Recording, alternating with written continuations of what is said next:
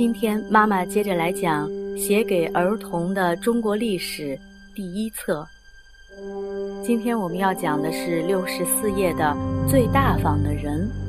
尧和舜是世界上最大方的人，因为他们把最宝贵的东西——帝王的宝座都让给别人了。尧想找一位接班人，但并不很容易。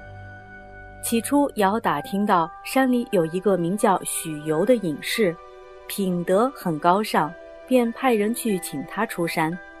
据说许由不贪恋人世生活，冬天住土洞，夏天在树上搭一个小窝棚，饿了在林子里找点东西吃，渴了，用手捧起溪水喝几口就成了。有人瞧见他的生活这样简单，留给他一个葫芦瓢。他拿起瓢喝了水，又挂回到树梢上，不贪一丁点便宜。他不贪心，办事一定很公平。请他当管理天下的大首领，再好也没有了。谁知尧两次派人请他，他都拒绝了，还用河水把耳朵洗干净，不愿意再多听一句，因为他认为这样恭维他的话太俗气了，弄脏了自己的耳朵，非马上洗干净不可。尧请不动他，又请另一名隐士出山。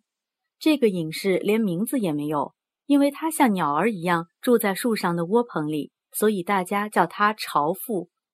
巢父和许由一样，也不愿意出来做事。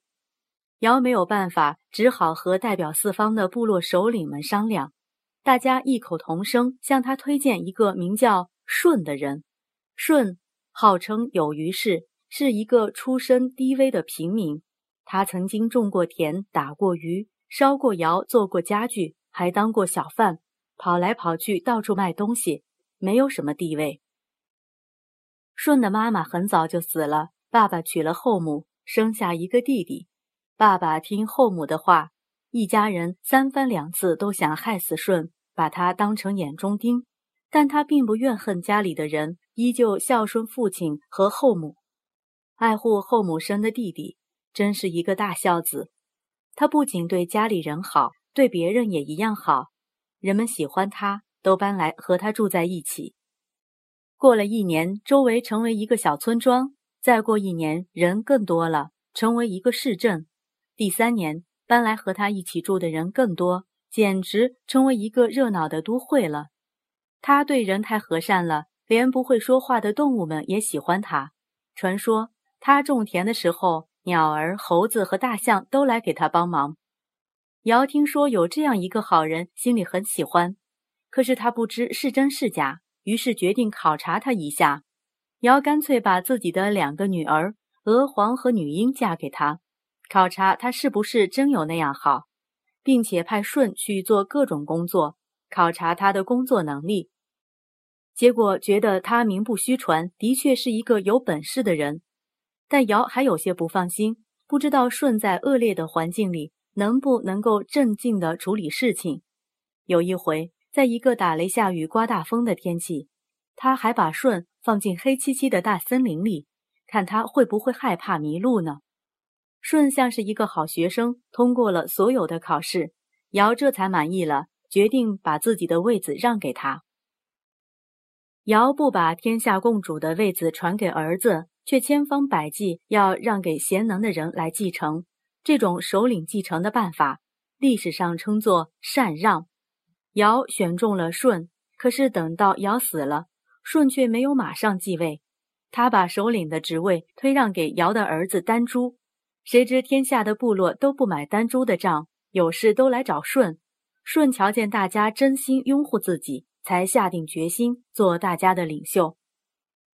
或许由于他和尧是不同部落的人，或许他担心尧部落的人不全都服气他的领导，或许，总之，舜的小心谨慎证明他是一个极聪明的领袖。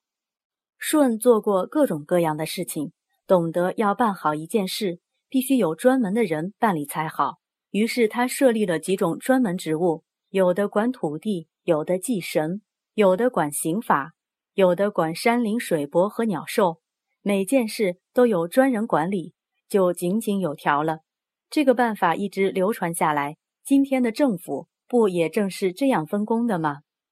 那时候，有的部落不服从中央部落联盟，舜继位后赶走了这些不听话的部落，还把开会迟到的防风氏首领杀了，建立起自己的威信。接着，他杀了治水失败的鲧，改派鲧的儿子禹去对付洪水。舜到处跑来跑去，辛辛苦苦为老百姓办事，年老了还在外面跑，最后在遥远的南方病死了。传说中，他的妻子娥皇和女英听到不幸的消息，赶到南方去寻找。走到洞庭湖边，眼泪滴流在竹子上，留下了斑斑点点的泪痕。后来，人们把这种有斑点的竹子叫香妃竹，直到今天，人们还在想念舜呢。禅让制度，禅让制度是古代中国部落首领继承的制度。世界上许多原始部落。也都有推举部落首领的传统，所以尧舜的禅让虽然属于传说，但也有相当一部分可能是真的。更由于后世的人对于大公无私的领袖传承方式较为向往，因而特别推崇这种传说中的制度。